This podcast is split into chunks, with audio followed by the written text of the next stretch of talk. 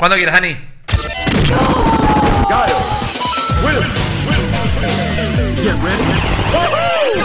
Esto es Malditos Games, el podcast fichinero de Malditos Nerds. Welcome, stranger. Hey, hola a todos, ¿cómo están? Bienvenidos a una nueva edición de Malditos Games, el podcast de gaming de Malditos Nerds, donde hablamos de lo que nos más gusta, que es lo que estamos jugando, las cosas que hay que estar enterados y todo lo que es relativo a los videojuegos y que ustedes tienen que saber en este momento. Estoy muy bien acompañado para hacerlo el día de hoy. En el extremo de la mesa está el señor Carlos Poliastri, el maco de la gente. ¿Qué onda? ¿Todo bien? Bien, todo bien. La pasé también con vos la semana pasada y dije, vuelvo. Ha nacido una nueva dupla, yo quiero decir, pero bueno, hoy la mesa es más grande todavía. Nos acompaña también Maximiliano Peñalver. ¿Cómo estás, Rippy? ¿Todo bien? Bien, todo bien, por suerte. Vine para abarcar un poco la diferencia. Es más, me siento en el medio. Si Sos el profesor que dice Para- estos dos no se pueden volver a sentar Están- son juntos. peligrosos. Es para que son Rippy no me mate, porque si vos vieses ese video, que lo puedes ver en el canal de YouTube nuestro, hay muchas veces que Rippy me hace unas caras yo estaba punto y me mataba. Caos No estaba acostumbrado, no estaba acostumbrado, pero al final el producto es maravilloso. Maco se refiere a un streaming que hicimos de la segunda o la nueva temporada de Fortnite, Fortnite capítulo 2, temporada 1, lo pueden encontrar en nuestro canal de YouTube Maco también. sin red, sin filtro, ¿no? Es terrible, pero no estaba acostumbrado, pero es un gusto adquirido, Vos estás, yo, estás- Maco. estás acostumbrado al políticamente correcto guillo. Exactamente. El guillo ese es. Políticamente correcto en todo sentido. Maco es políticamente correcto en algunas cosas, pero En en, lo que otras. importa. En, Fue otras- pasar- en las que importa, es claro. verdad, pero en otras le chupó un huevo. Fue pasar el terreno pedre- pedregoso de entrada. Sí, Una sí. vez que pasé ahí he encontrado una gran dupla en Maco y me encanta que hoy se sume a nosotros porque vamos a estar hablando de tres juegos realmente muy lindos de recomendar. Porque tenemos algo que ha sido una sorpresa en estas semanas que todavía no se puede jugar, pero tuvimos un acceso anticipado. Vamos a hablar de el lanzamiento de la semana, definitivamente. Y un juego más chiquito, pero que van a ver cómo se va a meter en todas las listas de lo mejor del año. O al menos eso es lo que opino yo. Pero arranquemos por. Sí, por lo que importa, que en realidad fue el evento de Riot este en Correcto. que participamos, que fue Guillo que lo cubrió, que habló con ustedes en la radio, Sí. que salimos y que... Por los de- 10, aniversa- los 10 años de League of 10 años de Legends. LOL, pero que en realidad fue casi una excusa. Ajá. Fueron 10 años de preparación. Ahí les recomiendo, si les interesa LOL, sobre todo cosas que a mí no, y ahora vamos a hablar sobre eso. Nunca jugué un partido de LOL. Hmm. Claro. Nunca, nunca, nunca jugué un partido entero de LOL. Eh, LOL es. Hay un documental en Netflix Sí. que acaba de estrenarse donde te cuentan la historia de Riot. Que básicamente son los que crean LOL. Con una historia muy interesante de fondo. Pibes que les encantaban los videojuegos, pero no tenían ni idea de cómo carajo hacer un juego. Las betas de LOL eran Claro. cualquier cosa. El lore, los personajes, dónde sacaron las influencias y qué sé yo. Y en este evento de la semana pasada, donde nos damos cuenta de que el Riot de repente se transformó en Blizzard. Sí. Porque presenta cuatro juegos. Todos apuntamos a que iban a presentar un juego. Uno decíamos, el, yo quería que sea el de cartas. Otros que decían el de fighting. Otros decían eh, uno tipo Overwatch. Correcto. Otro, y decían lo del anime. Al final, no solo se cumplió todo, dice esto como la ronda de rumores de Rippy, pero bien. o sea. Ey, ey, oiga, funciona. oiga, editen eso. igual, nadie tenía la posta. Pero era un juego de cartas muy tangible del que vamos a hablar hoy y que ya les adelanto que es lo más de lo más. El juego de fighting, que a mí no me gustan, pero la gente ahí, alguien se le volvía gusta. loco. No, no, pero quiero decir, se veía bien. El Overwatch, que se veía muy en pañales, pero se veía. Y también este juego tipo Diablo, Correcto. también con un lore, ahí también con mucho arte muy copado de, League of Legends. Y, y todo ese mundo que, y ecosistema que inventaron. Y el, esta serie que es, más tipo 3D, no anime, pero... Me molesta, no me gusta. Cuando Sí, le, dicen, bueno, le ponen 3D y le dicen anime, no, loco. No, Bueno, no sé si, ellos no sé si le dicen anime. Nosotros decíamos que iban a presentar un anime. Porque Está no sé en por qué clave nos de imaginamos anime. que LOL es re. Exacto, bueno. Japonés, coreano. Pero está hecho por el productor de el anime de Castlevania, Sí. por ejemplo, que no es un muchacho japonés, pero que le gusta mucho el mundo del anime. Entonces creo que la asociación directa va por ese lado. No, y está muy bien lo que hizo. Es un pibe medio rockero. Da, da un Sí. poquito el, el- el de mm, Team Ninja en su momento. Es un tipo raro. En Netflix también hay un documental. No, me estoy confundiendo. Sobre él. eh, sobre la- las- las caras detrás del anime, si no me equivoco, se llama. Son cuatro o cinco productores Ah, sí, de vi anime. estaba. El primero es él. Es un flaco medio loco, Claro, porque medio son de los de rockero. Netflix. Exacta, exactamente. Sí, sí, Anda es para re- todos lados con dos caniches. Es, Es, sí, es muy. Es, Lo que amo, da lo muy amo. bien de Team Ninja. Lo amo, ¿Te acordás lo amo. el creador de, de Dead or Alive? Y, No, ni pedo. y No lo conocen, boludo. Ese pibe es un personaje. es un personaje mal. Es el que hizo los Ninja Gaiden. Claro, sí, sí, sí. Todos esos juegos. No- a mí no ahora conozco me lo sale que lo hace un Saka- personaje. Sakaguchi o Sokoguchi me sale Sakaguchi, pero yo no soy el especialista acá en esta mesa de lo japonés. Tendrías que ser vos, en realidad, Ah. Carlitos. Pero bueno, anime estamos hablando de Riot, estamos hablando de, de juegos que presentaron. Y la verdad que yo estuve en el evento, estábamos con Mufasa y Sí. estaba también Guillo y estaba también eh, su la mujer de Guillo que lo acompañó. Es la primera vez que lo veo en un evento, pero me parece que estaban preparándose para las vacaciones, ¿sabes? Porque ya, Ya estaban en de plan salida. vacaciones. Estaban sí. con las valijas Estaban ahí con y la todo. valija, creo que salieron de ahí para el aeropuerto. Y mm, la verdad que el evento nos sorprendió a todos. A los fanáticos mucho más. Yo lo que flashé fue con el juego de cartas. Claro. Que se llama Legend of Runeterra, este mundo que inventaron ellos, esta tierra de LOL. ¿Cómo se llama esa persona? Tomonobu Itakai. Itakai. Ese es un rockstar y es lo que les digo, todos pensamos en él cuando Claro. pensamos en anime y cosa loca y caniches sobre todo. Esto es medio Motri Cruz japonés. Sí, sí. Pero bueno, el tema es que mm, Legend of Runeterra o Runeterra es un juego de cartas que cuando yo lo vi estaba como fácil, le digo, boludo, este juego, dicen, ya está disponible. Hmm. Porque se veía, a diferencia de los otros, tan terminado. Claro. Y ya viendo, habiendo jugado arena y viendo todo, digo, esto está, esto no está en bolas. Aparte es al que más le dedicaron tiempo. Estaban los diseñadores ahí hablando. Si bien hablaron de adiós loot boxes, ellos nunca en, en League of Legends tuvieron loot boxes, Ajá. siempre tuvieron este modelo de eh, rotan los héroes. Son gratuitos. Claro. Comprar los skins. Toda esa historia. No te mueras, Max. Voy a aprovechar este momento porque yo también ninguno. Bien, ¿quieren un vasito de agua antes de continuar? Lo peor de todo es que no es que. Me entró una azulita. Pasa, pasa, pasa. Después Héctor va a hacer magia con esto, no te preocupes. Y no es sacarlo, es agregarlo al principio. Ya está el cold opening. Claro. El cold opening ya está hecho de este Es episodio. subtitularlo, es subrayarlo, es ponerlo por. una maldad, no me cabe ninguna duda. Ah, Hay que hacer un podcast de si tosidas. esto hubiese sido en vivo hubiese sido muy divertido. Sí, mal, mal, mal. Bueno, igual el modelo de Riot, pues eso. Los, los héroes rotan, lo puedes comprar para tenerlos siempre. Puedes comprar skins, pero no hay loot boxes, no hay Claro. nada que vos puedas hacer que sea como medio al azar. Con los famosos Riot Los Points. puntos que vos juntás o compras, los cambias por los skins. Claro. Después tenés skins que son propios de eventos y demás, eventos físicos, tiene un poco esa movida también. Estoy llorando de la alegría. Porque conseguí el acceso a la beta. Bien. A ver, a mi hijo se lo dieron al toque. Pero él juega LOL desde que está en beta y fue platino ocho veces. Entonces es como que se lo dieron. Claro. Al toque. A mí nunca me lo iban a dar. Nunca jugué un partido. Claro, claro. Tengo una cuenta creada hace no sé cuánto tiempo y nunca jugué. Y no me lo dieron, pero la gente de Pulpo, que son los que organizaron el, el El evento. evento, me dijeron, ¿cuál es tu nick? Y se lo mandé y me habilitaron. Y me pidieron el de Mufasa. Ajá. Y no lo tenía el de Mufasa. Y Mufasa no me contestaba el WhatsApp. Y él sí lo quería. Claro. Realmente. Porque a mí me gustaba como juego de cartas, pero el lore de LOL me importa nada. porque Sí. El único personaje que conozco es Jinx. Claro. Y por los cosplays. Sí, sí, sí. Entonces no, no me, no me puede importar menos. Entonces yo me decían, bueno, pasame el nick de Mufasa. Y no lo sabía. Y viste que Mufasa usa búho para Sí. algunas cosas. ¿Saben cómo era el link de... Ah, ¿cómo Vos era? ya lo sabés. No, no, como era, cómo era. Porro. Ah, tranqui. Y no lo sabía. y Tranca cuando se lo palanca, paso de chiste, disculpame. Pero lo tiene hace 10 años. Claro. nick. Aparte, después a la de, a la de Pulpo, la de Pierre, sí, el nick es porro. No, le estoy mandando- no, aparte le mandé la foto como diciendo, "Che, yo no me hago cargo. Sí, vos me pediste que te lo "Mandame la pasara". foto, no, porque aparte para las mayúsculas, todo, quería saber, estar seguro. Bueno, le dieron acceso, estuve streameando. De hecho, pueden entrar al canal de Mufasa, que Y no es morro, que es Mufasa, Mufasa en MC. sí. Mufasa con PH. MC, Mufasa con PH. Y pueden entrar y ver que tiene. Una, hizo un stream de creo que 12 horas seguidas de Legend of Runeterra. ¿Qué es Legend of Runeterra? Es un juego de cartas. Es un juego de cartas que para mí que si hay algo que de Malditos Nerds me considero lejos el que más juego de cartas jugó de, de- de- de todos, creo. Ya saben que Magic para mí es el juego perfecto, es uno de los mejores juegos de cartas que ha habido y va a haber porque también no hay mucho para inventar en el terreno de las cartas y los combates con cartas. O sea, porque vos me puedes decir, bueno, el uno, no Claro. es un juego de cartas, pero no estamos hablando de lo mismo, ¿no? Es un- Sí, el, sí. el póker. Es un juego de cartas bueno, claro. Es un juego de cartas interactivo, donde hay criaturas, hechizos, magos y demás. Toma un montón de cosas de Magic.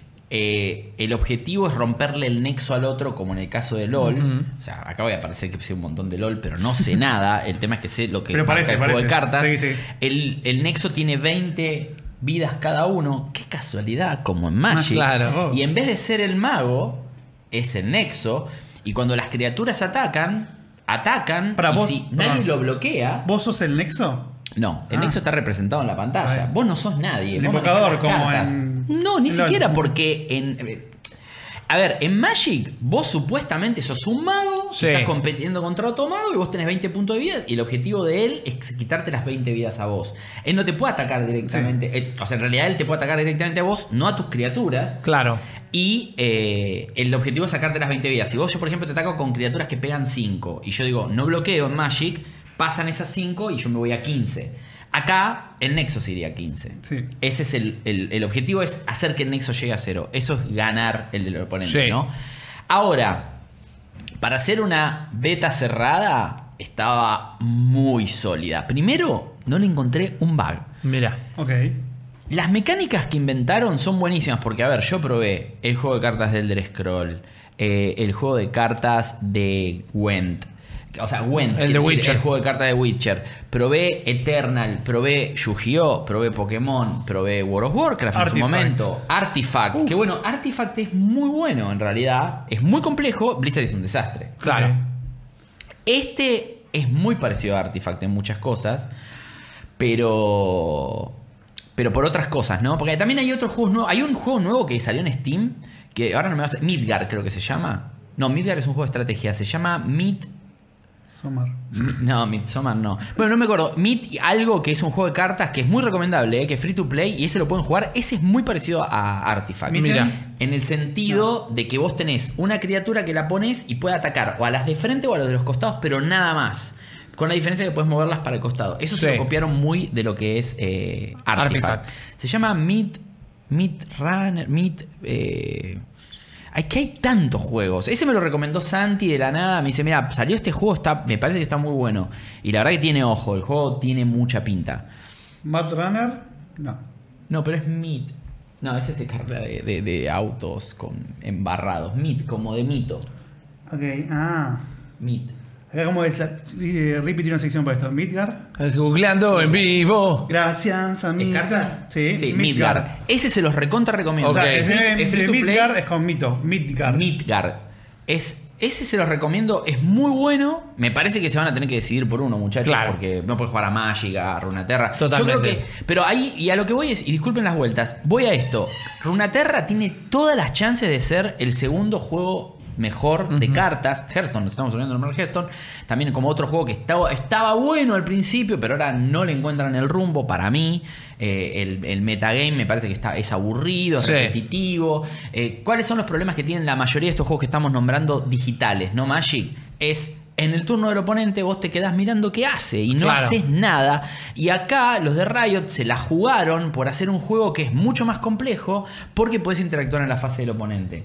Eso para mí es fundamental para que este juego sea tan divertido como es y un buen diseño de cartas. Funcionó conmigo que conozco, como les digo, Claro. cero. Entonces, para mí, agarraba una carta, robaba una carta y decía esto que es. Y era el héroe más importante de Runeterra y yo no tenía ni la más fucking Claro. idea. Pero funcionaba porque las cartas están bien diseñadas, la interfaz es muy clara, el escenario es, eh, es muy básico, es muy simple, es hermoso igual como está hecho gráficamente. Pero lo que tiene de bueno, y acá es donde voy a profundizar, es en la estrategia y la forma de juego. Vos en- eh, es muy parecido a Hearthstone en el sentido que robás cuatro cartas, podés elegir qué cartas reemplazar una sola vez. Claro. Las generalmente que haces, las que son muy caras. Sí. Porque igual que en Hearthstone, vos cada turno que va pasando Te vas teniendo un maná Más, más. claro. Pero también hay una segunda línea de maná que es la de hechizos, porque Legend of Runeterra tiene, como en Magic, Instants y Sorceries. O sea, cartas que se juegan como efec- efectos, quiero decir, que por Claro. ejemplo es destruye la criatura del oponente y algunas que se pueden jugar en el momento de. en el turno del oponente, en tu turno. Pero aparte, incluso tiene una vuelta de tuerca que ni siquiera me la vi venir, que no la tiene ni Magic. A ver, no la quiero que Magic la tenga. Claro. Me parece que es innovador de parte de Runaterra, que tenga una mecánica original que quizás es la más importante de todas, que es el pase de prioridades. ¿Cómo funcionan los turnos en Runeterra? Empiezo yo porque gané la moneda, entonces es mi turno de atacar y, el turno del oponente es de defender. Eso se ve en el mapa claramente, en el, el escenario de juego, porque yo tengo una espada en el medio y el otro tiene un escudo. Entonces esto es así. Tengo cuatro cartas. Vamos a suponer que dos son criaturas y dos son hechizos. Tengo una criatura un maná, una criatura de dos maná y tengo dos hechizos que son darle más dos a una criatura y una destruir la criatura del oponente. Entonces es, es mi turno, empieza mi prioridad. Yo puedo decidir bajar una criatura, no tengo nada en mesa. Bajo una criatura, le pasa la prioridad al oponente. El oponente decide si quiere bajar una criatura, él también puede bajar criaturas Mm. en el turno de defender. O sea, acá es como que el turno es siempre es infinito, nunca es tu turno, mi turno. Claro. Es tu turno de defender o tu turno de atacar, Es pero más siempre tipo podemos tiempo jugar. real, una cosa así. No es tiempo real porque es pasarse prioridades todo el tiempo y el tema es que cuando pasan, yo paso la prioridad, vos no Sí. haces nada, vos me la pasás de nuevo, yo no hago nada y no ataqué, no nada, directamente se cambia la, pasas a la otra fase. O sea, no es que hay primer main, segundo main. Claro. O sea, se puede resolver mucho más fácil en el sentido de que yo no hago nada, vos tampoco, listo, vamos al otro turno que sería, bueno, ahora cambiamos eh, el ataque y la defensa. Entonces, lo interesante es, imagínense en un partido avanzado. Sí. Tengo cuatro criaturas y el oponente tiene tres. Y tengo una carta en la mano que es una criatura que si la bajo es perfecta porque ha- hago un ataque letal o pasa tal cosa. El tema es que si yo bajo esa carta, le paso la prioridad a él y él puede hacer algo, puede bajar una carta. Ahora, si yo digo ataco, él ya no puede bajar criaturas. Ok. ¿Entendés? Sí, Entonces sí. la estrategia se complejiza muchísimo porque es, tengo que tomar una decisión. Si hago algo con cartas que tengo en la mano, No, le, estoy, le estoy dando a él de responder. Ahora, si ataco así, solo puede responder con instantáneos, pero no me puede bajar criaturas. Claro. Entonces ahí les juro que la cabeza me hizo... Porque dije, esto está buenísimo. Está bueno, cambia completamente. Cambia completamente. No es Magic. O sea, no es que digo, che, es una versión simplificada de Magic. Es otro juego. Claro, claro. Es otro juego que la verdad me saco el sombrero ante Riot. Lo hicieron esto a oculto. Tiene un estado de la beta que está como arena hoy, casi te diría, con un laburo claramente de años de trabajo. Sí. Un diseño que me saco otra vez el sombrero. El diseño de las cartas es buenísimo. Y tienen dos caminos. O lo arruinan o lo transforman en el mejor juego de cartas Claro. que puede llegar a ver, porque honestamente tienen todas las herramientas. Con pocas cartas como había, eh, metieron más mecánicas que Hearthstone en el primer, los primeros tres años. O sea, es Y no es abrumador.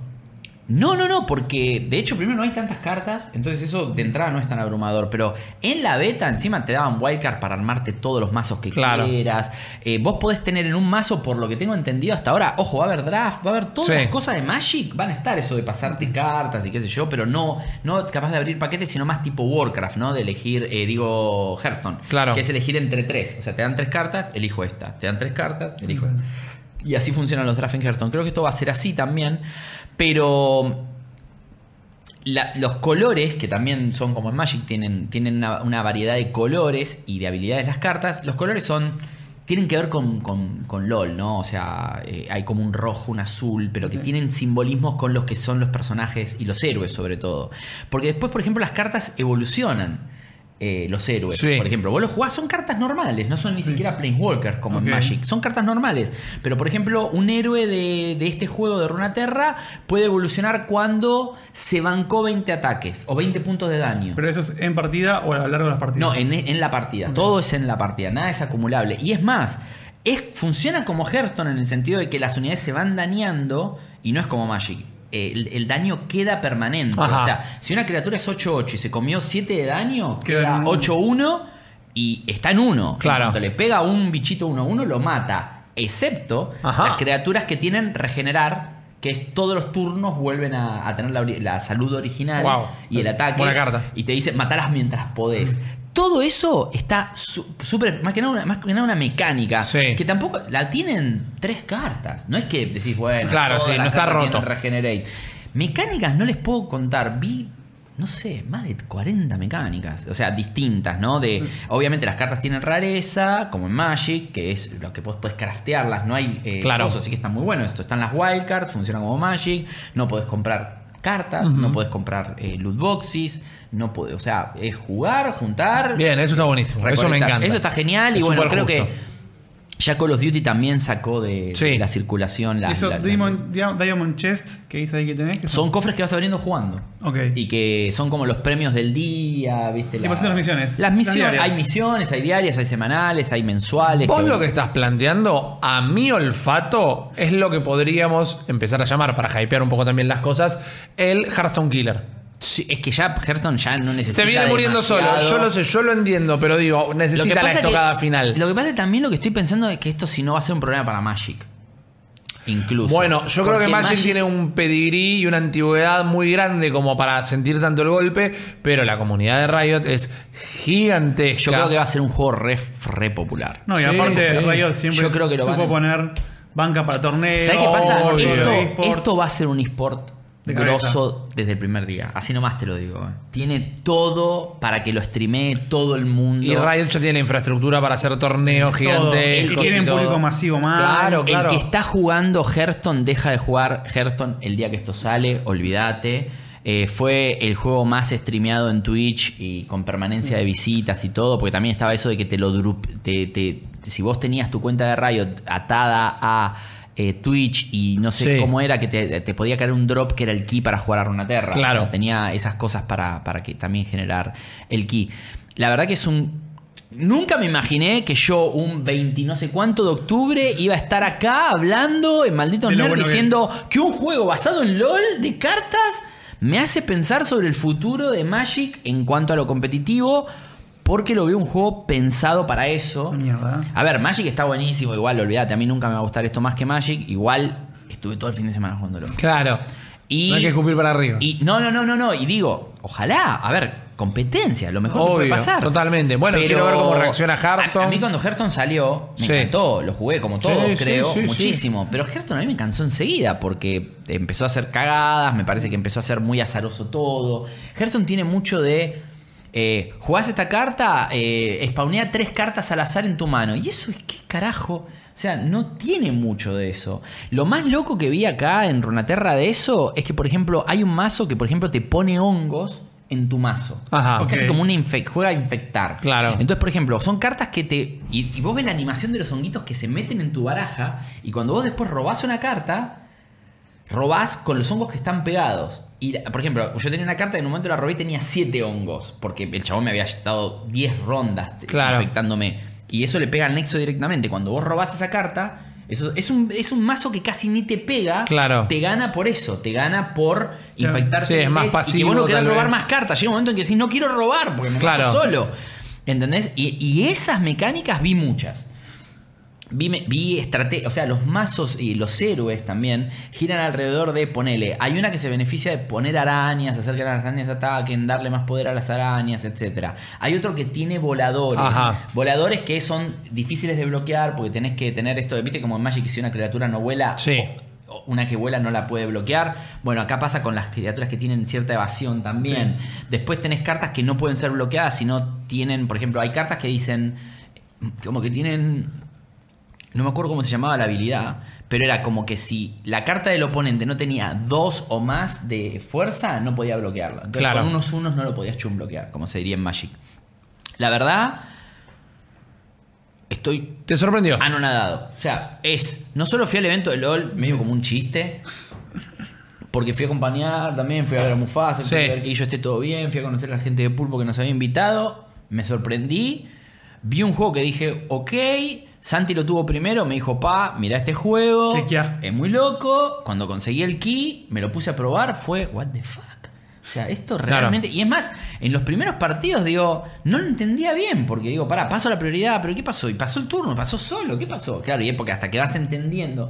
Tiene un- aparte, tiene una cosa que está mal, lo único que entendí mal explicado es que tiene cuatro tutoriales. Y esto lo estamos hablando, si bien ahora está offline el juego. Ojo que vuelve ahora. Sí. A principios de noviembre Bien. vuelve otra beta y dicen que en enero ya llegó para quedarse. O sea, en Closed Beta, Claro. en Open Beta o Closed Beta, no sé, pero va a quedarse. Se nota que está terminado este juego. Sí, terminado. tanto- están testeando. Para mí toda esta prueba le sirve para analizar un montón de data y ir preparando una segunda beta y después salir ya con la, la- una open o lo que ¿Qué sea. pasas en ajuste de cómo juega la gente y Sí, un demás? wipe, no sé si va a haber un wipe, alguna carta muy rota quizás para, para nerfearla, porque eso, lo- o, o incluso eh, upgradear alguna cartita que también capaz que queda, che- que queda un poco... Porque también después yo me divertí solo jugando los mazos preconstruidos que te da Claro. el juego, y después lo que Santi me dijo es, pará, hay más tutoriales. Y encontré como 18 tutoriales más que te explicaban técnicas muy avanzadas de juego, de mazos que yo ni había visto, de por ejemplo congelar una criatura y que no se descongela hasta el turno que viene. Entonces, el orden en que jugás las cosas es muy importante. Te, podés- te mandás esos mocos que son muy de Magic que decís, acabo de perder el partido por esta boludez que acabo de hacer. ¿Viste? Y no tiene Andu. Claro. Porque está bien. Obvio, porque si no obvio. sería tipo, ya jugaste la carta, no toques la carta, man. Si la pones en Pieza la mesa, tocada, pieza movida. Ya fue. En un momento te juro que era, no se puede cancelar. control Z, control Z, soy un boludo.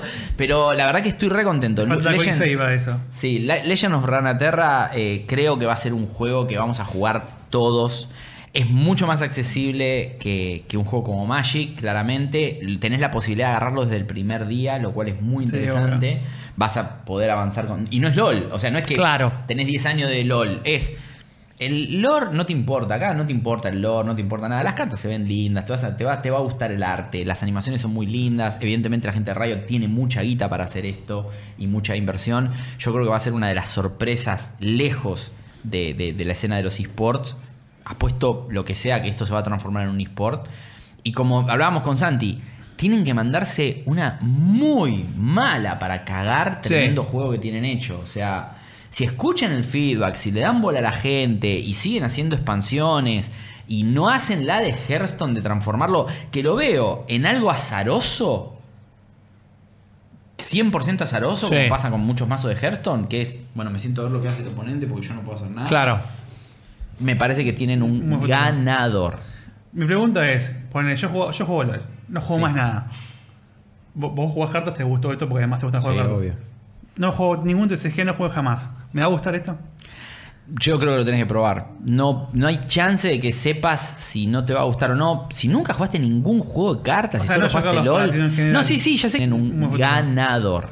Mi pregunta es, ponele, yo juego, yo juego LOL, no juego Sí. más nada. Vos, jugás cartas, te gustó esto porque además te gusta jugar Sí, cartas. obvio. No juego ningún TCG, no juego jamás. ¿Me va a gustar esto? Yo creo que lo tenés que probar. Cosas, Claro. lo de que compras en el shop y qué sé yo. Pero es otro otro tipo de juego, es otro tipo de acción. Lo que pasa es que los juegos de cartas también, corrígame si me equivoco, es algo bastante. eh, me parece natural que esté en el ADN de la gente. Sí, sí, te tiene no que que te guste, totalmente. pero, pero que te que digas. Que te llame la no- atención. No, me siento. eh, no, no me está diciendo, che, pero mira, este es un simulador de física nuclear. Es un juego de cartas. Entonces, Claro. Tenés grandes chances de que te guste porque es casi como los juegos de mesa. Sí, sí, sí, ¿A se cuánta gente no le gustan los juegos Sí, de sí, mesa? sí. Igual Pero- agarro la misma pregunta y te la doy un toque de vuelta. Yo me acuerdo en 2012, 2013, cuando LOL explota, yo también me hice, me bajé el cliente, me hice una cuenta, me metí y en ese entonces no tenía tutorial ni nada, no tenía la idea de lo que estaba jugando, te puteaban todo y dije, bueno, no lo toco nunca más esto. Los tutoriales estos están... No, estos están perfectos. o sea, si vos pasás por los tutoriales, eh, Entendí estás- bueno, los tutoriales. Hay cuatro que son obligatorios porque si no, no puedes ni empezar a jugar. Claro. Y después tenía como 10 o 12 adicionales que te explicaban cosas profundas muy bien, con ejemplos prácticos. Incluso ni siquiera esos partidos de mentira contra la inteligencia artificial. Otra cosa muy importante, te deja jugar contra la inteligencia artificial Entonces vamos. Todo. Entonces vos puedes armarte un mazo y no lo querés probar con gente. Tenés Claro. inteligencia artificial Bueno, eso está para, buenísimo. para aprenderte las cartas. Después tenés rank, va a haber rankeado, eh, Sí. partido simular. Entonces Sí. también esto de llegar a platino también en Runaterra va a ser Claro. una cosa, como lo es en Magic Arena y como lo es en LOL. Pero sí es bien eh, eso de LOL no es para todos. Claro. Runaterra es para una mayor cantidad de gente, sin ninguna duda. Sí. Primero porque no necesitas tener 20 años para tener los reflejos que tiene un Claro. de 14, incluso de sí. 20, de LOL que te aplasta. Acá creo que esto es un juego que el, el rango de gente al que le apuntan Es mucho más grande. amplio. Mucho más grande. Bueno, genial. Y creo que la respuesta para tu pregunta, Carlos, es yo creo que tenés que probarlo. Va a ser free to play, así que no tenemos, no tengo ninguna duda de que. Si sos fanático de LOL, lo vas a No me cae probar. duda que todos los que juegan LOL se lo van a tirar en la cara así, Todos los que juegan Hearthstone le va a gustar. Sí. A todos los que gustan Magic lo van a probar. Así como todo el mundo está copado con Team for Tactics. que Claro. Eh, Team, Team Fight Tactics. Team Fight Tactics, que digamos es el. El autochess. El autochess de, de LOL, digamos. Que obvio, en vez, si bien fue un, para mí fue un fad, o sea, me parece que eso bajó. Sí. O sea, estaban todos a full y Sí, tanta duró- versión y la gente duró se.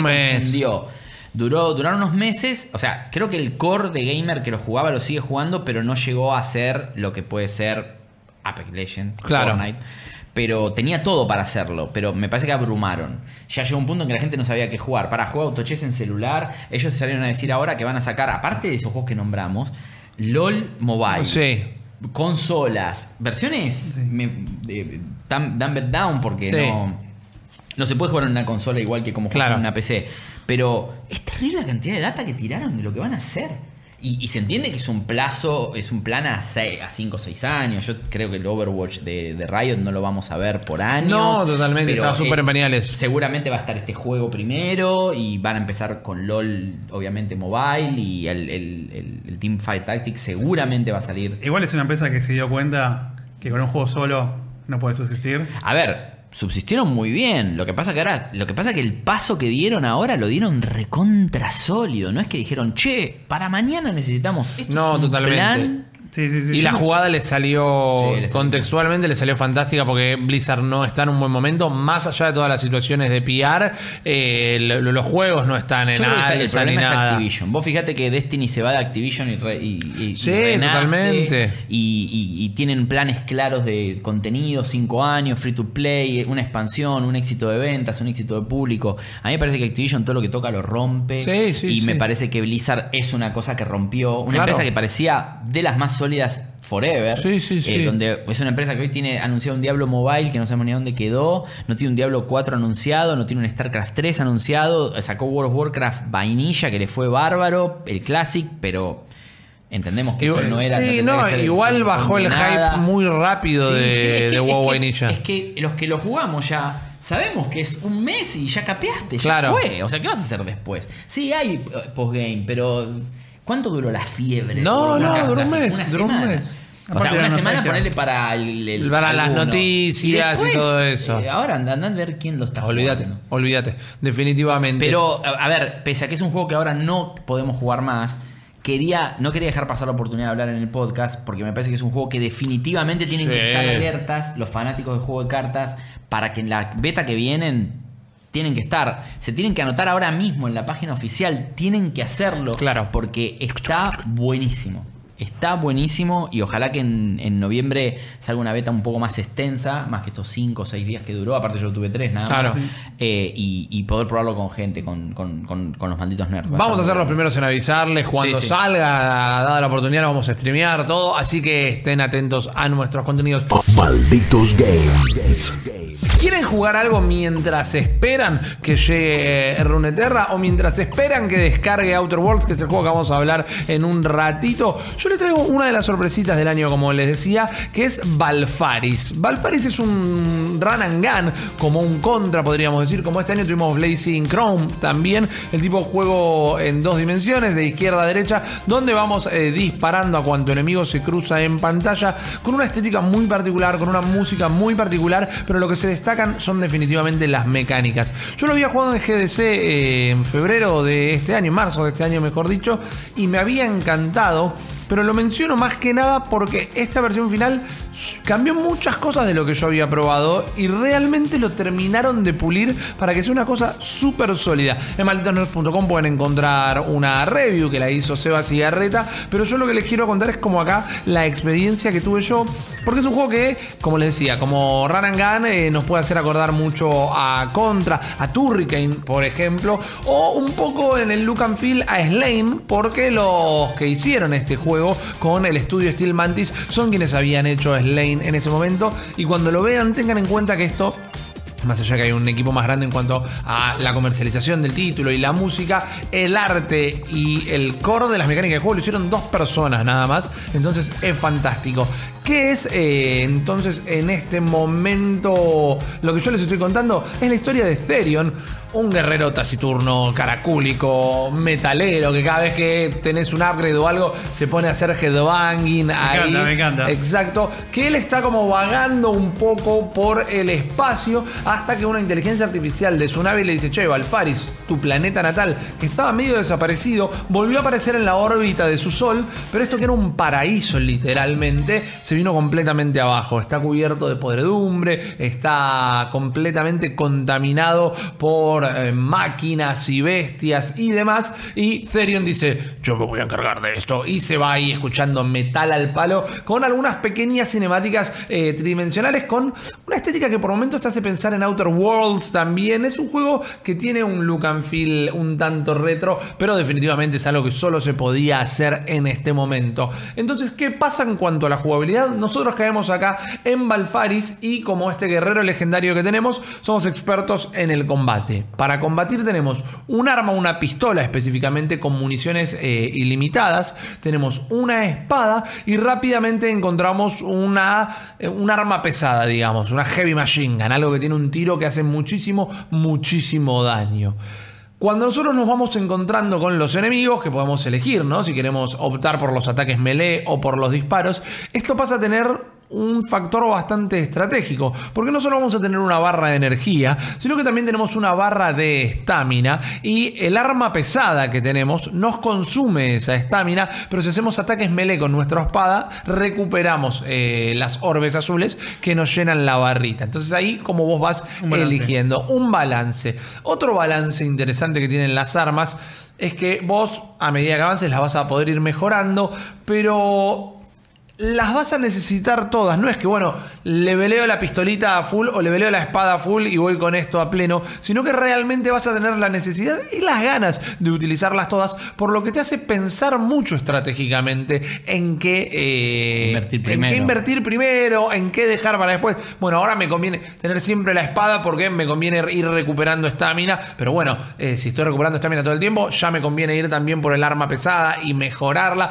todo con nombres, viste, siempre de, de discos de Manowar o de Sí, sí, Rata Blanca, toda esa impronta, la música todo el tiempo, te tiene que gustar el metal, pero la música todo el tiempo es bien trash ochentoso, muy muy al palo, que engancha bien con los enemigos, con las situaciones, con los jefes. Ahora bien, lo mejor que tiene para mí eh, Valfaris es un sistema de riesgo-recompensa en los checkpoints. Esto se parece un poco a Shovel Knight, por ejemplo, pero va también con una impronta personal. Nosotros vamos encontrando tokens, que son como unos rombos verdes con una calaverita a lo largo del nivel.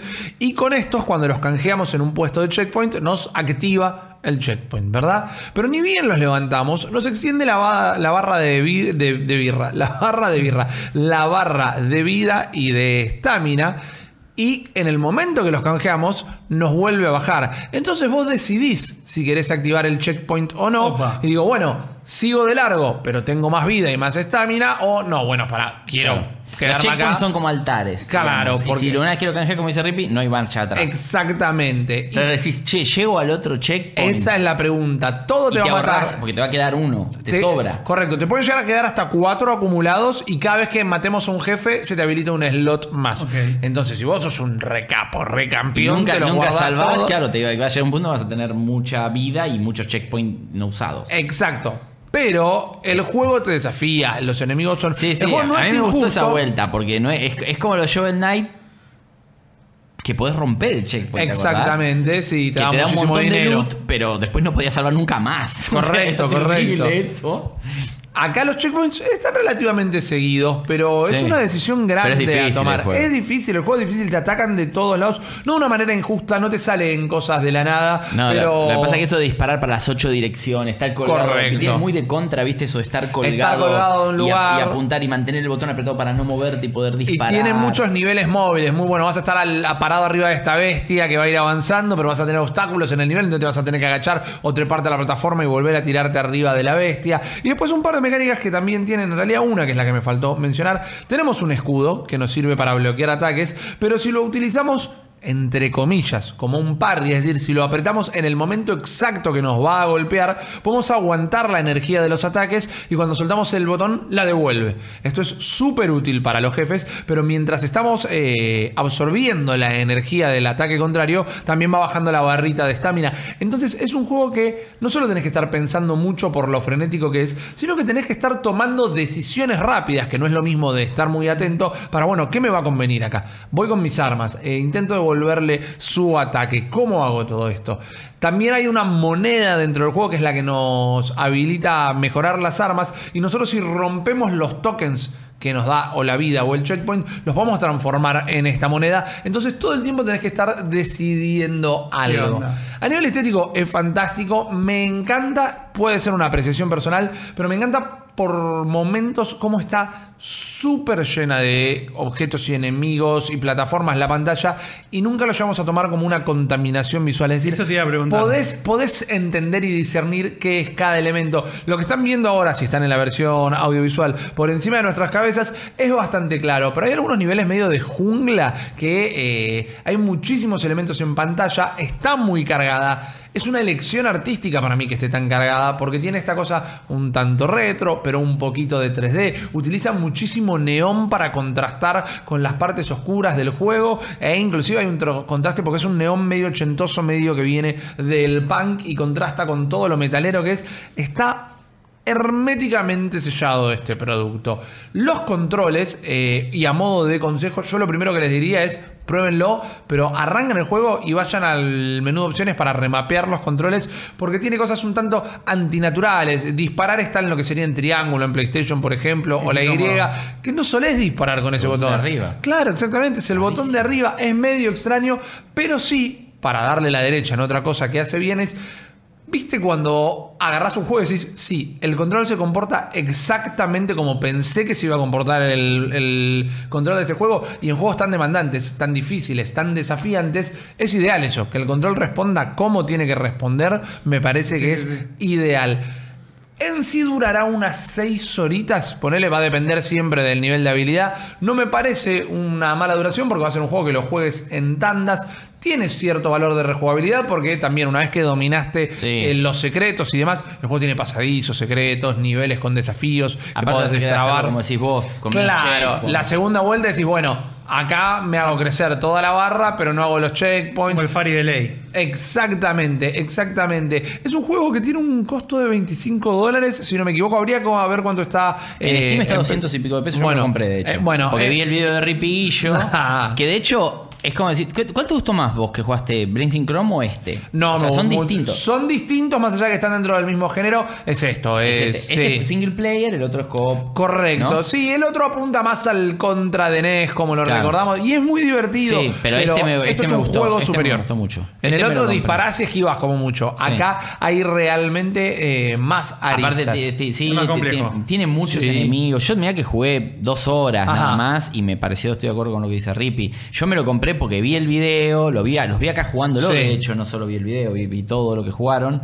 Y dije, che, este, con Dani estábamos diciendo, bro, esto se ve de puta madre. mal. Y estoy completamente de acuerdo en que me hace acordar a Turrican. Sí, Eh, sí, que es un juego que a mí me encanta y también tiene esto de los tiene cosas muy de juego viejo esto de las hoguitas que estamos viendo en la versión audiovisual es hasta que le encontrás el timing pues eso es un secret básicamente que tenés que Exacto. esperar que la soguita esté abajo para saltar porque te tira más arriba y ahí arriba hay un objeto que si no te lo pasás de largo Y además tranquilamente podías haber pensado que era parte del escenario y no. y que no, hay muchas cosas que son interactivas. Me gusta esto de los escenarios que se destruyen por el Sí. solo hecho de pisarlos, o que podés disparar para que se caigan cosas arriba de los enemigos, o y también eh, crearte caminos, digamos. Claro, ¿no? y hay muchas cosas eh, que responden a, a cierta lógica, porque quizás llegaste a un nivel donde hay un montón de enemigos que se te vienen en- encima y decís, para man, esto es imposible, me está costando mucho, y es porque el juego estaba queriendo que hagas algo eh, específico. Quizás estos, más allá de que los puedes matar con cualquier arma, lo que te convenía era plantarte y darle eh, con la Heavy Machine Gun por más que te consuma barra. Es un juego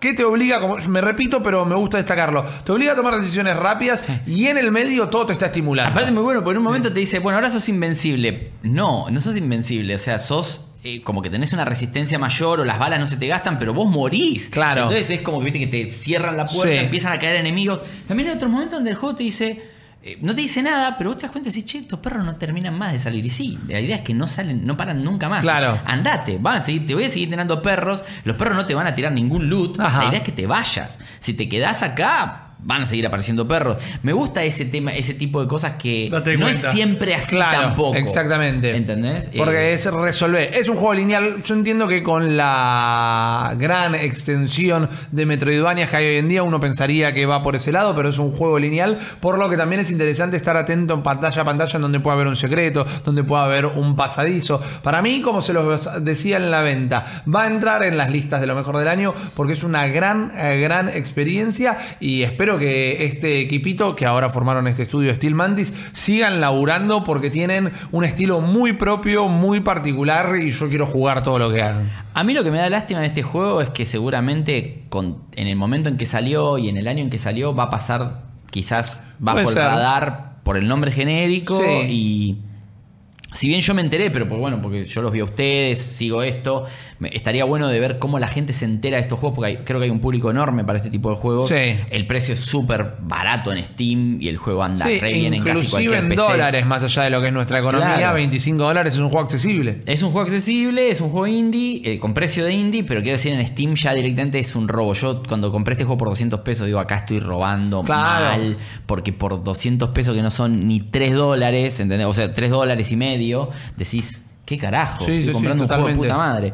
Así que sí, yo estoy totalmente de acuerdo, me parece un juegazo, una de las mejores cosas que vi en octubre y, y ese es mi tipo de juego. Sí, esta es la recomendación asegurada, me animo a decir. Malditos Fatality. Games. Pero el juego que también muchos están esperando, yo sé que estoy esperando eh, para cuando estén escuchando esto, ya lo voy a estar jugando, pero lo dejé precargado en Game Pass porque está incluido en la colección de juegos de Xbox. Es The Outer Worlds, que vos, Marco, ya le pegaste duro y parejo. Sí, llevo a llevar más o menos unas 30 horas. Ah, más tranqui. Sí. Lo cual me sorprendió, bueno, no me sorprendió. Pero, por ejemplo, está la review en el sitio. Sí. Y Nacho, el primer rank, le llevó 22. Y yo llevo 30 y me faltan como 5 planetas. Claro. bueno. Es- son diferentes formas que, bueno, demuestra que hay más de una forma de jugar. Igual, Claro. yo soy un chabón que, por ejemplo, Skyrim lo jugué todo el juego agachado. Claro. Ese tipo de persona soy. Y este juego no muy lejos de eso. Me gusta que remarques ese tipo de persona. Sí, sí, sí. Y le hizo todas las misiones. Hice todo y acá estoy lo mismo. ¿Qué es Other Worlds? Es un RPG de acción, es, tiene todo el ADN de Fallout. Es el mismo tipo de juego, pero es una, toda una saga nueva en el espacio. Ajá. Pero con humor parecido y demás. La onda es que vos te despertás, te, bueno, te sacan de una nave gigante llena de colonos que quedó como a la deriva. Supuestamente vos tenías en 10 años llegar a la colonización de estos nuevos planetas. Nunca llegaste, te revive un científico loco y dice, bueno, mira, la onda pasaron XX años, no te revivimos, era imposible revivirte a vos y a todos tus compañeros, pero bueno, yo que estoy recapo lo resolví. Bien. Lo que quiero es que me ayudes A sacar a a sacar a todos. Pues están todos como criogenizados. Claro. Eso es como, como el de Futurama. En el primer Claro. capítulo te rescatan y te dicen, che, boludo. Más o menos eso. Tiene un poco la movida también de, de los Fallouts de que sos un personaje que es ajeno al mundo en el que vives. Sí. Vos en el Fallout salías de, de la- del- De la, de la Volt. de la Vault y no conocías nada. No. Claro. Y acá lo mismo, vos te sacan de, de tu criogenia y no sabes nada del mundo. Entonces vos, jugador, lo vas conociendo junto con tu personaje. Y es cómo te comportás frente a ese, qué sé yo. Tiene un sistema de creación de personajes muy similar a los que ya venimos viendo, cambiar la cara, los, los rasgos faciales, después es básico. Solo pelo, color de ojos. No Claro. tiene mucha ciencia ahí, hombre-mujer, y se acabó ahí. Pero sí tiene toda la parte de skills y la parte más de RPG, que tiene un par de variaciones que para mí están buenas. Vos lo jugaste un poquito Sí, también. sí, yo lo jugué bastante, sí. Elegí lo básico, que tipo mide un poco de background, Sí. ciertas bonificaciones aquí y allá. Pero después. si bien de hoja de personaje de rol. Claro. Lo que pasa es que tiene cosas buenas esto de los sets de skills, ¿no? Exactamente. Eso a mí me gustó, que es. Los skills están separados como un sets. Tipo, tenés como tech. Y adentro tenés ciencia, medicina, in- Claro. engineer, una cosa así. Y vos vas subiendo de esos, subes puntos en tech y te sube un punto en cada uno de estos. Hasta que llegan a 50. Cuando llegan a 50, tenés que decir, bueno, voy a poner individualmente. O sea, cada punto tuyo de skill no vale por 3. Claro. Vale por uno. Y ahí es donde tenés que elegir bien qué vas a hacer y depende de cómo vamos a jugar. Como es un juego tipo Fallout, sabes que lo podés jugar solo hablando. Claro. Con parla, chamullando. Claro, generalmente, ¿no? O te cagas a tiros. La forma en que lo juego yo era todo hablar, per- persuadir, mentir. Hackear. Sí, hackear, lockpick, sneak. Eso era, ese es mi personaje. Lo cual igual, bueno, después vamos a llegar a esa parte, que la parte de combate siento que es muy fácil porque no subí nunca un punto en combate, tengo 9 en combate Claro. y lo cago a tiros a todos. Y bueno, eso es un poco la caracterización de personajes y demás. Visualmente es una bomba. Lo que sí tiene muchos planetas que a mí me recuerdan mucho, por ejemplo, a, a los planetas randoms en No Man's Sky. Sí. De ese tipo de colores y qué Es sé la yo. paleta de colores es súper similar. Hay un par de planetas que yo visité que los vi y dije, este planeta, alguien entró a cualquier planeta de esos generados automáticamente dijo, esto es lo que me quiero llevar. Claro. Y lo plasmó acá. Y quedó buenísimo, ¿eh? Y después tiene otros planetas que no tanto. Pero se ve genérico. claro, pero hay un tipo, hay uno que se llama Monarch, que es uno de los primeros, de hecho, Nacho es uno de los que menos le gustó. Sí. Ese se siente mega genérico.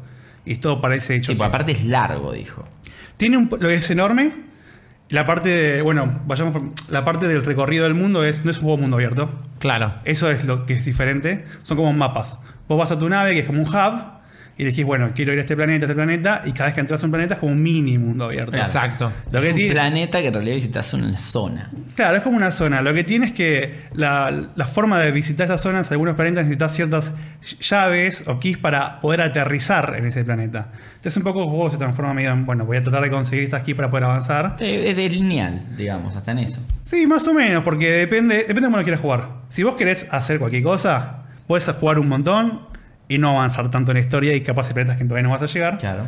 Pero yo, por ejemplo, visité un montón de cosas y hice lo mínimo de primaria. Sí, sí. Pero si hay planetas que vos ya lo ves con candadito y decís acá. Si Pero no, vos sos el chabón que terminó Skyrim sin el primer grito. O sea, Bueno, también.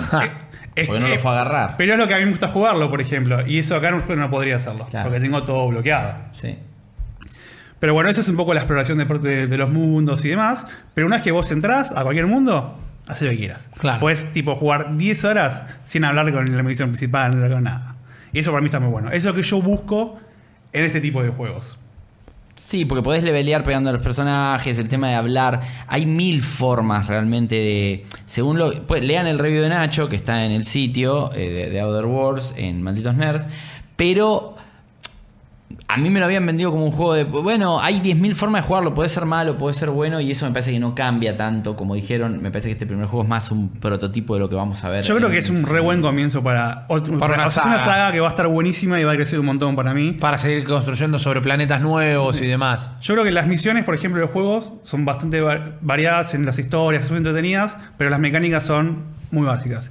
Todas las misiones son básicamente fetch quest o kill quest. Claro. No hay mucho más que eso. Pero sí lo que tiene es que todo tiene mil formas de resolver.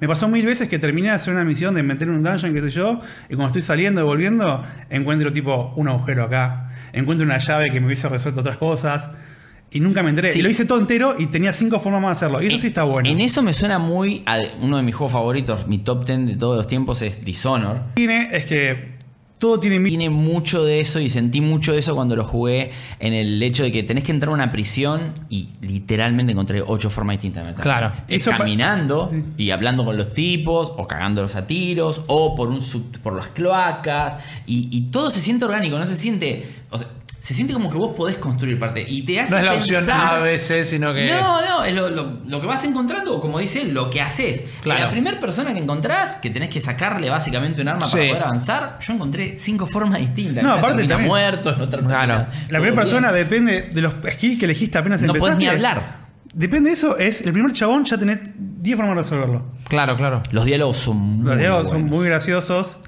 Eh, cuando vas con tus compañeros, bueno, tenés companions, como todo tipo de juegos. Y lo que suman ellos en las charlas, para mí está buenísimo. Tú charlas con ellos, capaz no tanto. No.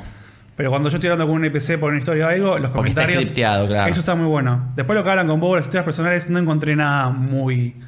Digo, ah, este personaje, qué bueno lo que Claro. está diciendo. Están todos muy marcados, son medio ya como propios cómicos todos. Sí, Sí, también Nacho- Igual todo va en esa onda. Tiene un tono cómico mm, eh, bastante, bastante marcado, ¿no? Es como El humor Fallout es- New Vegas, que claro. es fantástico, El humor pero... está buenísimo porque Sí. ya desde el doctor ese loco que te rescata, ya lo que pasa con el que te está esperando en el planeta, Sí, que eso lo, es lo bueno. aplastás con la nave y dices, ese Sí. boludo se paró abajo, le dije que ponga el beacon, no que te espere literal. Pues está el chavo muerto por pisado por Sí, su propio sí, pie sí. de la nave y el pibe ahí. Y, y todos esos diálogos están re bien scripteados, el voice acting es buenísimo. Sí, es muy Sí. bueno. Y, y me, y me- me- lo siento, y disculpa Carlos si me meto un poco, pero No, no, es, está como, perfecto. es como lo de Monkey Island. En Monkey Island yo quería agotar los diálogos porque quería ver cuáles eran las respuestas. Y eso hasta donde lo jugué, eh, me parece que está buenísimo. Me falta un montón, yo ahora estoy con otros juegos, empecé con Death Sí. Stranding y demás. Y, y igual, porque también quiero jugarlo, pero el Outer Worlds es como que, es como dice Carlos, es, tenés que jugar ese juego y ningún otro. Claro. Pero Death Stranding también es así. Entonces, eh, es como que nos los dividimos. Pero Nacho igual está revisando Death Stranding para el sitio. Pero mm, me, me parece que los diálogos están buenísimos. Estoy de acuerdo con Carlos en esto de que los mundos. que tiene un. que- de que va a ser una franquicia futuro, no me cabe duda. El segundo juego, en vez de durar 22 horas para Nacho y, y 50 para Carlos, va a durar 300 horas para Sí. Nacho y 400 o 500 para Carlos. Porque va a ser seguramente un juego Claro, plata de exponencialmente más Microsoft. grande, claro. Ahora que Obsidian es Microsoft, va a salir solo para, para la plataforma de Microsoft. Y me parece que el universo que plantean va a tener, como decimos, planetas menos No Man's Sky, más misiones, más script, más diálogos, más sistemas. Hay una cosa que te marco que está muy buena, que no sé si vos lo probaste, que son los niveles de dificultad.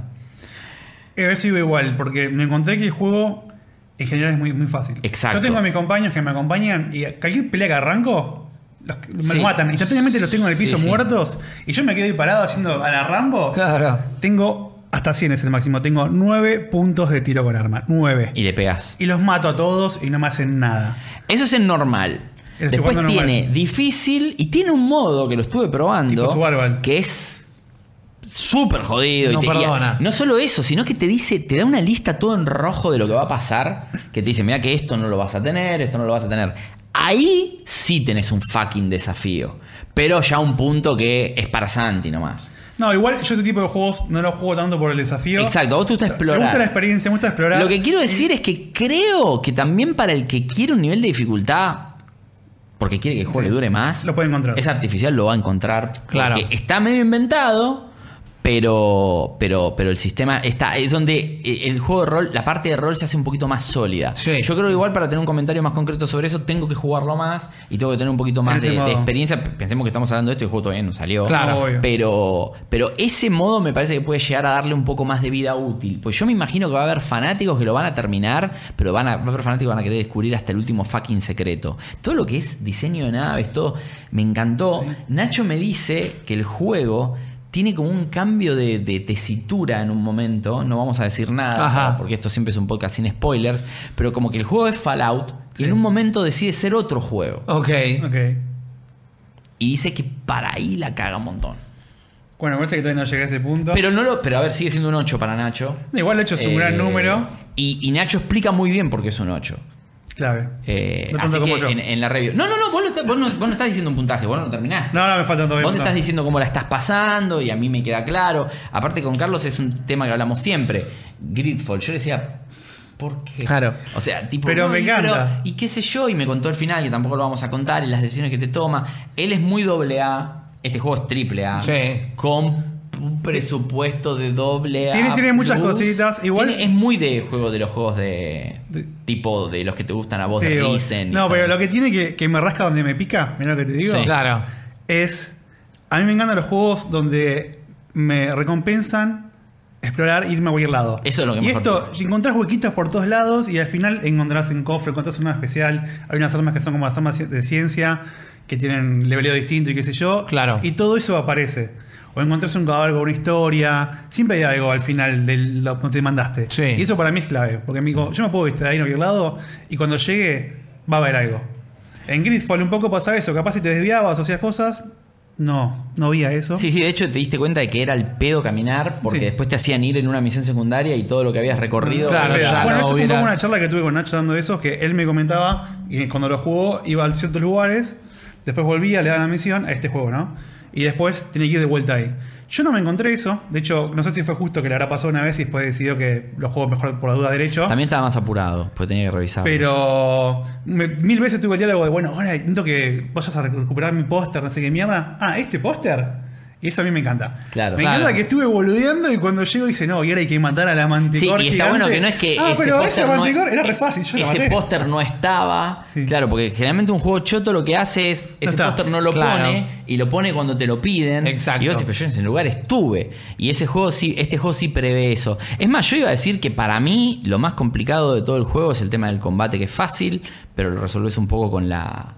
Igual tiene un par de cosas que son fallas para mí que ya están resueltas en otro tipo de juegos así y acá no sé por qué. Y es más que nada de inteligencia artificial, por ejemplo. Y pasa mucho con. Bueno, yo jugué, te digo, jugué todo el Skyrim agachado. Sí. Entonces este juego lo estoy jugando agachado, obviamente. ¿Qué pasa? hay cosas que no están mal. El, yo me, vengo, tengo Maxi acá. Y me agacho acá y me voy atrás de Maxi y le afano. Y Maxi no se inmutó. Claro, o sea, te vio cuando estabas adelante y todo, en el momento que te agachaste O estoy desapareciste. en- me meto en un local y me meto en, el- en la parte de atrás de todas las cosas y entro a chorear. En juegos ya tipos de Fallout 3 inclusive, cuando vos hacías eso, el chabón te seguía y te decía, salí Claro. de mi local. Se te estás metiendo todo. en el depósito, ¿qué haces ahí? Y acá todas esas cosas dejan pasar. O sea, como toda la mecánica de sneak y para robar y qué sé yo, en la ciudad, Está rota. está rota. No tiene desafío. Yo me acuerdo que capaz jugaba un juego de esos y buscaba dónde carajo agacharme que no me veían ni poder caminar pegado a la pared. Claro. Tratar de hacerlo. Eso es Mirá lo muy- que se dedica Carlos cuando juega a los juegos. me Eh, divierte extraño, mucho. Y acá no. Claro, pero tenés el juego como este que directamente que no lo penaliza, otros juegos que los objetos ya están hasta en rojo, en Skyrim, todo como te Acá dicen, también te dicen, no, pero acá si te ven chorear, Sí. te, ahí siguen. Claro, pero viste que nosotros es lo robás y no te ven y también robaste, porque en muchos juegos está marcado como en, en, en- en Dishonor, Sí, por ejemplo. Después tenés el karma también, otro tipo de Que- juegos. Claro, exacto, ese tipo de cosas. Y después tenés el mejor sistema de robo y percepción de, de inteligencia artificial es lejos el de Divinity 2, que es maravilloso. No solo te persiguen, Ajá. sino que vos tenés varios personajes y vos podés pasarle el objeto al otro, pero termina en la persecuta y si el objeto está tagueado, el otro lo deja en un lugar, se arman una, una, una cadena a veces de cosas que parecen juicios, boludo. ¿Entendés? Vos decís, pará, pero si yo no lo tenía, se lo di al coso. Y se arma, te digo, ese juego te puede llegar a. Vos no lo jugaste. No lo y jugué, no creo que eso es un error. Porque es uno de los mejores juegos de- del año que salió, ni duda, pero sigue siendo uno de los mejores juegos de rol. Sobre todo lo que te gusta a vos, que es explorar y probar cosas. Ese juego es el, el manual de cómo se tendrán que hacer un montón de cosas de juegos de rol Claro.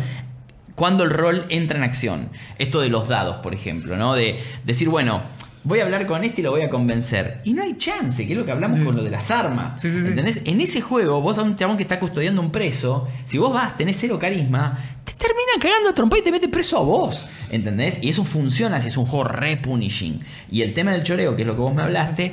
Me acuerdo que con Santiago estábamos buscando estrategias para decir, para, pero si estamos en la ciudad y lo robamos acá y se lo llevamos acá y lo tiramos, ¿quién se va a dar cuenta? Claro. Y resulta que va un chabón y dice, yo lo vi cuando lo tiró. Y vos decís, hijo de mil, ¿cómo pudieron prever eso? ¿Entendés? Qué Te acabo de bien. volver loco eso. Sí, está bueno eso. Pero bueno, volviendo a The Other Worlds. Bueno, tiene esas cosas que bueno, ya están arregladas en otros juegos y acá fallan. Y son medio mecánicas básicas. Si vos tenés la mecánica de sigilo y la mecánica de robo es todo uno de los set skills, es eso, no lo puedes hacer mal. Claro. No. Más cuando ya venís de hacer ese tipo de juegos. sí, Sí, sí, exactamente. Por- Obsidian. Claro, ¿por qué estás fallando en eso? Y también tiene un poco eso de que los personajes están todos siempre duros en medio de la suya, o capaz una mini animación. Sí, lo pueden, lo pueden parchar. Creo que, si no les hablas, no prestan atención que vos estás ahí. Claro. Y eso se me hace raro. Bueno, quizás necesito un parche porque nosotros eh, ya contamos con el juego eh, Sí. hace un par de semanas y cuando lo estaba probando yo en una habitación, lo charlaba con Maco fuera del aire. Eh, entré a una habitación, miré para allá, miré para allá, no había absolutamente nada. Estamos grabando con Guillo porque van a poder ver un video de The Outer Worlds. Estábamos solos, la puerta cerrada, agarramos un objeto que igual nos marcaba como que los íbamos a estar robando. Y en el momento que lo agarramos, aparece una mina y dicen, hey, ¿qué hacen agarrando eso, que esto, que lo otro? Estamos en una habitación cerrada, no había nadie. Está scripteado que pase eso, pero. Exacto. No, bueno, lo que pasa también, que es otras cosas que están en otro tipo de juegos, es yo estoy solo con vos en la habitación y te apuñalo acá y de repente bajé reputación con la facción. Y vos decís, ¿quién te vio? ¿Quién? Dale. Estamos lo flotando en reputación moral. En Red Dead si había un chabón, los, tenía, los podía seguir y matarlo, Claro. y evitar que te buchoneen. Acá no. Y digo, dale. Yo, la, la verdad que creo que. Pero son boludeces igual, pero la inversión creo- te la mata. Yo creo que esos dos puntitos son de menos que le puso Nacho sin haberlo jugado y sin ser Nacho, obviamente, es. Me parece que pasa que los personajes no son tan interesantes como decía Carlos.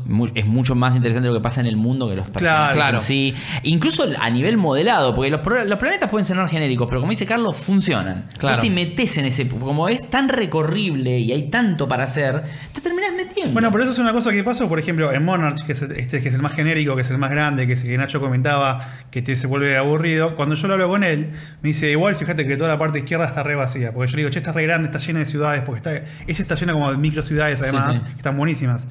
Y si cuando vas a la parte izquierda vas a ver que te hacía trabajar. ¿Qué pasó? Como yo lo jugué de otra manera y empecé por otro lado, yo empecé por la parte izquierda del mapa. Claro. Hice toda esa parte que estaba medio vacía con bichos, y entonces el resto fue, el mapa para mí fue mejorando Claro, a medida que claro. iba jugando. Mientras que la experiencia de Bueno. él fue empeorando a medida que iba jugando. Sí, bueno, ahí está la roleada, justamente. Y está bueno eso de que sea medio abierto. Exactamente, Sí, sí, exactamente. está bueno, está poder bueno. encontrarlo de todos lados. Es uno de los juegos que también se va a estar hablando por el resto del año, más allá de que queda poco del año, pero lo estuvimos esperando hasta este 25 de octubre, que es la fecha de lanzamiento oficial. Pueden encontrar, como ya les dijimos en reiteradas oportunidades, la review, pueden escuchar lo que acabamos de comentar. Vayan, pruébenlo. Si tienen Game Pass, lo van a tener ahí. Es un juego que va a salir hasta Y el esa es una Nintendo última Switch. pregunta. Con Game Pass, ya sabemos No, que es- jugalo y es. Eh, y es si no, ridículo. también, ¿eh? Pero comprarlo. Sí, si te gusta. es un juego sí, que- si te gusta ese tipo de juegos, te gustan los FPS, compralo. Porque el subir la dificultad está bueno. Sí, sí, sí. ¿Te gustan los juegos de rol? Compralo.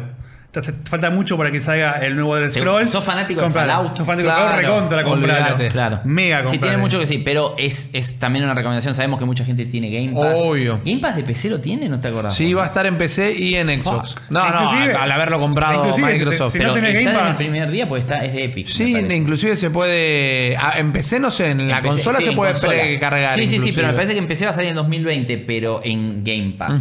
Pero me, ¿Qué, es- para- igual, no, igual este? tengo mis dudas, El- sí. No, el 25. Pero en PC, Sí, sí, yo lo iba a bajar en PC. Bueno, hasta que pasó pero esto. está. Sí, estoy bastante seguro. Porque yo, creo que es exclusivo de Epic. Acá googleando en vivo. Pero. Ah, porque, a ver, es una gran pregunta. Si este juego está en Game Pass de PC y vos solo tenés PC, comprate Game Pass por este juego. Obvio, Que no, si obvio. te sale nada un Porque mes. sale 40 pesos, creo. Es una ridiculez. Disponible como desde el 25 de octubre para Game Pass. Estoy en Windows. No, sí, Para sale, Xbox sale, y Windows sale. Game Sí, Pass. sí, no, no, recontra, olvidate, comprate Game Pass. recontra, ya. comprate Game Pass, man. Y te digo la verdad, pasando a ser un juego que está disponible en PC, en Game Pass, sí, totalmente. Vale la pena Entiendo hacerlo. que Nacho tiene que analizarlo como un juego que cuesta Totalmente. 60 dólares y hay que analizarlo como un producto.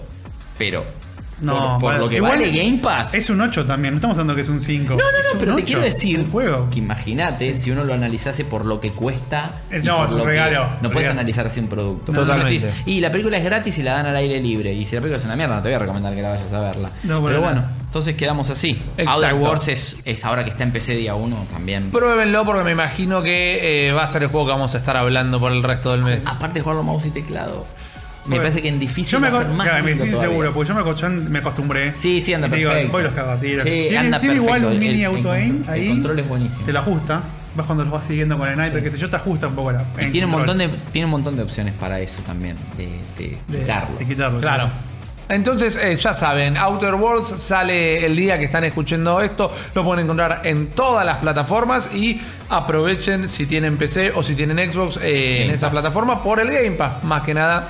Switch, No porque pensamos- Hay que ver cómo corre en Switch. Esa también va a ser algo interesante de atestiguar. Valfaris ya lo pueden conseguir también en todas las plataformas. Es un juego que en PC está bastante barato. Yo lo jugué, está, anda perfecto, obviamente. Y es muy recomendable. Y en Runeterra vamos a tener que esperar un poquito. Ni bien salga la nueva beta, les vamos Pero a avisar. chequeen los videos, Sí. incluso los videos de Mufasa que jugó en su canal Mufasa con PH, como dice Carlos MC, que está muy bien, jugó un montón y pueden ver mazos, cartas. Claro. Si se les pasó, porque estaban en Exacto. otra, eh, realmente vale la pena chequearlo y anótense para la beta que viene porque van a querer estar ahí. A pleno aprovechar. Entonces, nosotros eh, fuimos Carlos Plastri, Maximiliano Peñalver y Rippy, quien les habla. Recuerden que en YouTube van a poder encontrar muchísimo más contenido de Malditos Nerds. En malditosnerds.com un montón de análisis, notas eh, e información. En Instagram estamos en arroba malditos nerds, donde también tienen data todo el día. No dejen de visitarnos en Twitter en arroba malditos nerds VX y también en todas las plataformas podcasteras que van a poder encontrar este podcast y el resto de nuestros contenidos.